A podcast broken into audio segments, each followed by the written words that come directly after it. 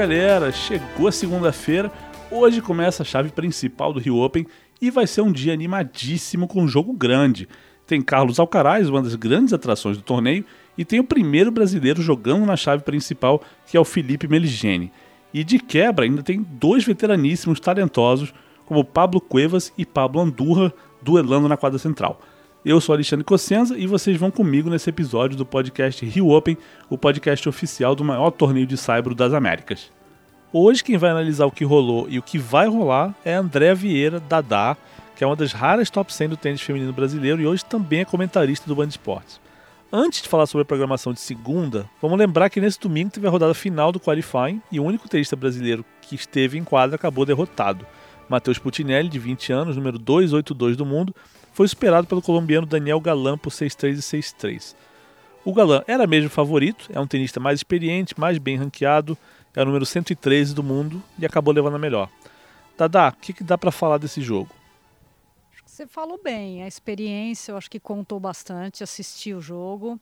É, percebi que nos momentos importantes da partida é, o Putinelli tinha um pouco mais de ansiedade para querer ganhar os pontos, isso é uma coisa completamente normal. Um menino de 20 anos, primeira vez que está jogando um Qualify nesse nível.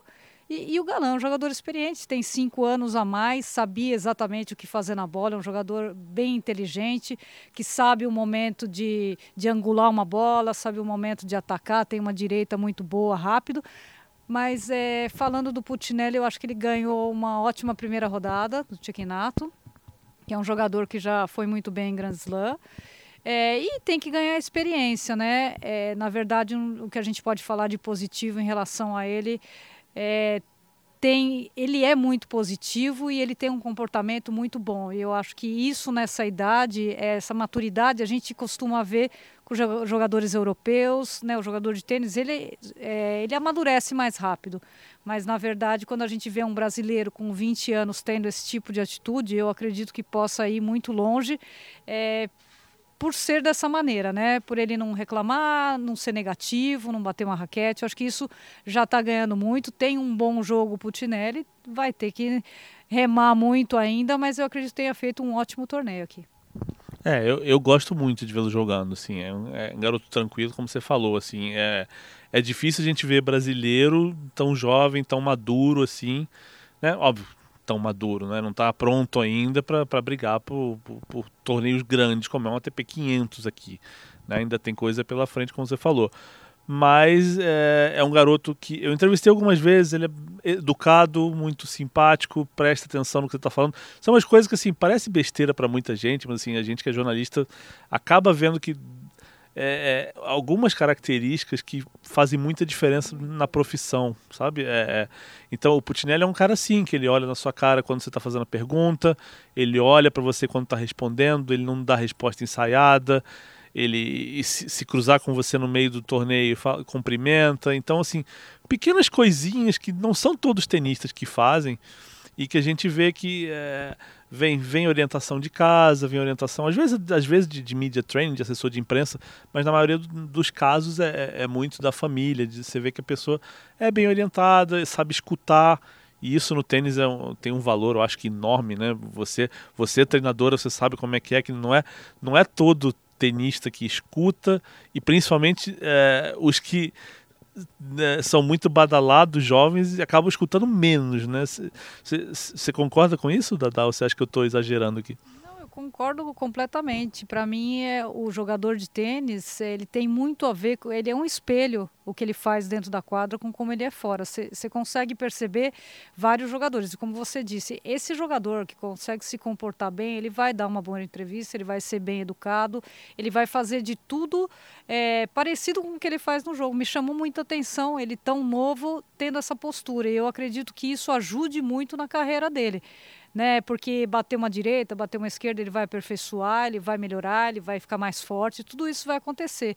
Agora, essa outra parte, né, que é o berço, que é ele ter essa é, alguém por trás dele que ensine essas pequenas coisas de fora que tem muito a ver com o tênis, eu acho que aí ele já saiu ganhando.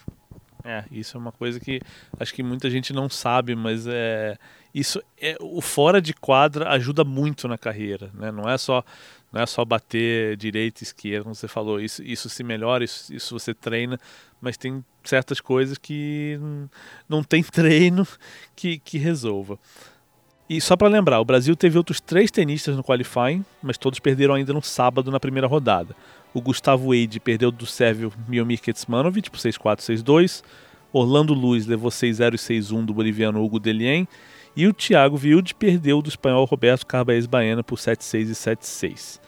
E agora, com o fim do quali, a gente já sabe os adversários dos brasileiros na chave principal. O Thiago Monteiro, que é o número 1 um do país, vai jogar contra o argentino Sebastián Baez, que é o número 74 do mundo. É um cara que sabe jogar tênis, sabe construir ponto, é baixinho, tem 1,70m segundo a ATP, o que significa que ele deve estar mais perto de 1,60m, que a ATP sempre dá uma inflada nesses, nesses números de altura.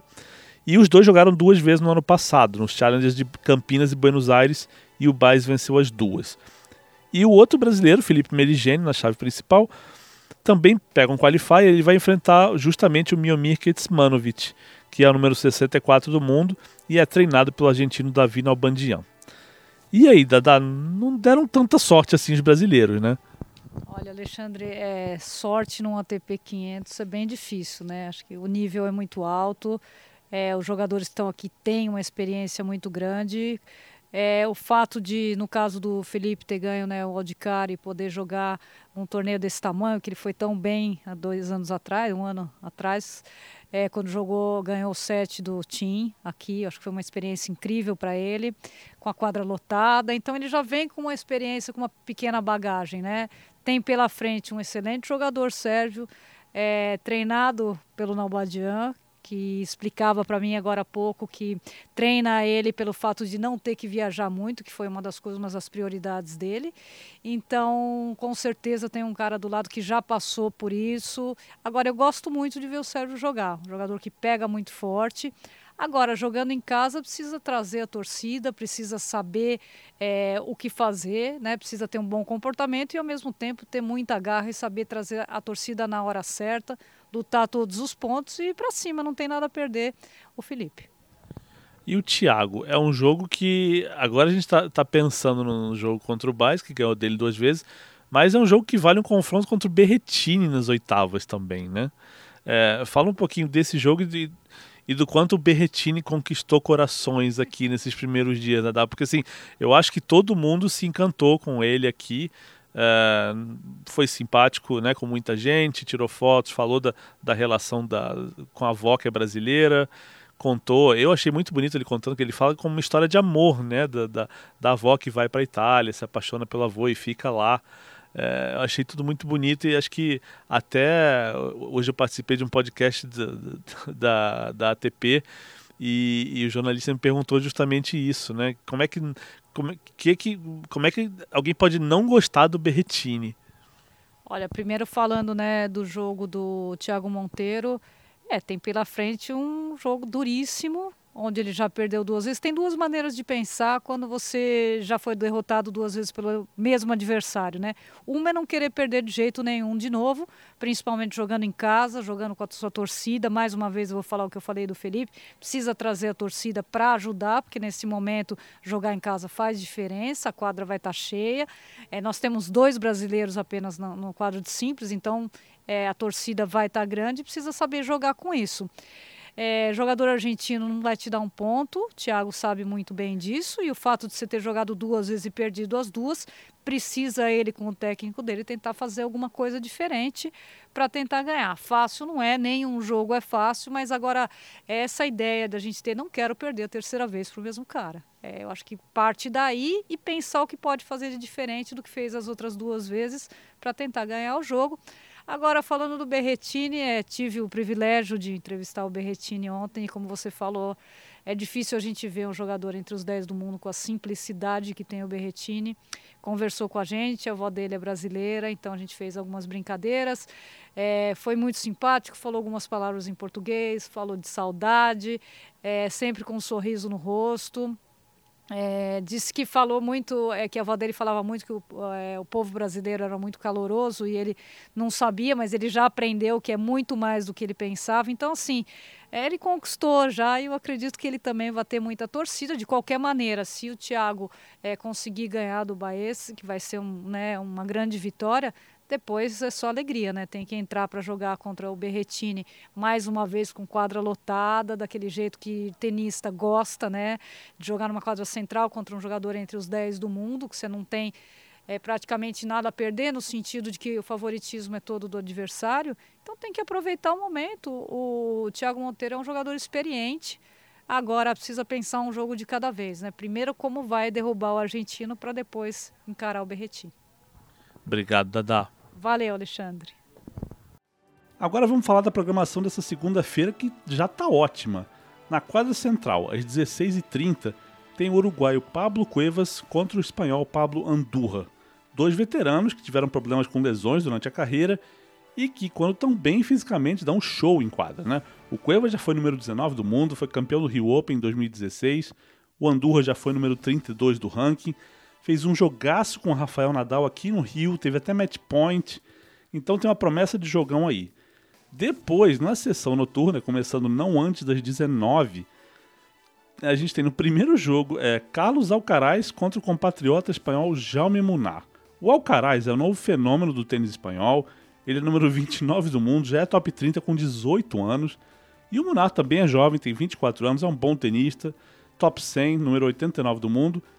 É justo dizer aqui que o Alcaraz é favoritíssimo, mas não quer dizer que vai ser fácil. E de qualquer maneira, é uma chance excelente de ver mais uma vez o Alcaraz em quadra, mostrando por que, ele tem tênis e personalidade de campeão. E depois, no último jogo do dia na quadra central, tem Brasil. Tem Felipe Meligeni, que para quem não sabe é sobrinho do Fernando Meligeni, que foi número 25 do mundo, campeão pan-americano, semifinalista de Roland Garros. E o Felipe, que é o sobrinho, vai encarar o sérvio Miomir Kecmanovic. É uma parada duríssima para o campineiro de 23 anos. É, o Felipe é número 224 do mundo, ganhou um convite da organização do Rio Open. E o Ketsmanovic, ele é top 100, número 70 do mundo. Vem de duas boas vitórias no qualifying aqui no Rio e é treinado pelo rei Dalvin Albandian, um dos maiores tenistas sul-americanos da história. Há quem diga que é o melhor tenista do planeta entre aqueles que nunca venceram um slam. Então dá para dizer que o Kitsmanovic, além de saber jogar, além de pegar forte na bola, vai estar tá bem orientado aqui no Rio. Para terminar a programação dessa segunda, na quadra 1, começando às 16h30, tem a estreia do chinês Jun Shengshang, que tem 18 anos e é atual no juvenil número 2 do mundo. Vale ficar de olho nele. O Jerry, como ele é conhecido na Flórida, onde treina, vai pegar o espanhol Pedro Martinez. E depois, também na quadra 1, tem duplas. Tomislav Birkic e Nikola Katic enfrentam Benoit Paire e Albert Ramos. E na quadra 2 tem um joguinho só. Não antes das 18 tem Laszlo Djeri e Dusan Lajovic contra Pablo Andurra e Pedro Martinez. Apesar de só ter um jogo nessa quadra, é, esse horário aparece na programação como não antes das 18, porque tanto Andurra quanto Martinez jogam simples e se essas partidas se alongarem, esse confronto de duplas vai começar mais tarde. E é isso de programação para essa segunda, gente. Para terminar, pessoal, deixa eu dar aquelas dicas bacanas para quem vem ao torneio e vai caçar autógrafo, selfie e tudo mais. Vou dizer para vocês quem treina e onde os tops vão estar tá para vocês irem atrás. Olha só, a quadra 6, que é aquela do ladinho da quadra 1, tem uns banquinhos entre as quadras e tal, tem umas árvores ali, é bem legal. Ali vai estar tá bem interessante. Lá tem Marcelo Melo às 16 horas, tem Matteo Berretini e Diego Schwartzman às 18 e mais tarde às 19 ainda tem Horácio Ceballos e Marcel Granollers, que é um treino ótimo para quem gosta de dupla. A quadra 7 tem Federico Del Bonis às 16, tem Pablo Carrinho Busta às 17 e Jaume Munar às 18h30. Ainda vale ficar ligado na quadra 5, que tem Bruno Soares, Jamie Murray e Rafael Matos às 18. E na quadra 3 vai ter Cristian Garim, atual campeão do Rio Open, às 18. Então é só ficar ligado nesses horários, nessas quadras, que vocês vão se dar bem. Antes da gente encerrar esse episódio do podcast Rio Open, vamos lembrar como a coisa funciona. Quem comprou ingresso para a sessão 1, também conhecida como sessão diurna, pode ver o primeiro jogo da quadra central, que começa às 16h30, e todos os jogos das outras quadras, não importa o horário, pode ficar até o fim do dia. Quem compra ingresso para a sessão 2, que é a sessão noturna, pode ver todos os jogos que começam não antes das 19 na quadra central e todas as outras partidas nas outras quadras, inclusive as que começam antes das 19. Então, quem comprou ingresso para a sessão diurna vê um jogo na quadra central e pode ver todos os outros nas quadras externas até o fim do dia. E quem comprou ingresso para a sessão noturna pode ver os dois jogos da noite na quadra central e todos os jogos, inclusive do dia, nas outras quadras. Lembrando que os portões abrem às 15 horas. E deixa eu aproveitar e fazer dois lembretes. Primeiro, super importante, o Rio Open é um evento fechado, em ambiente controlado, e só vai poder entrar quem apresentar comprovante de esquema vacinal completo. E essa exigência, eu sempre digo, vale para espectadores, funcionários e tenistas. Não tem tenista no torneio sem estar vacinado. Além disso, sobre o uso de máscara, ela é obrigatória em ambientes fechados e recomendada em ambientes abertos. E último lembrete, repito o pedido de sempre para todo mundo ficar ligado nas redes sociais do torneio, Twitter, Facebook, Instagram e, claro, esse podcast. Siga o torneio, marquem os sininhos para receber as notificações dos nossos posts, nossas atualizações.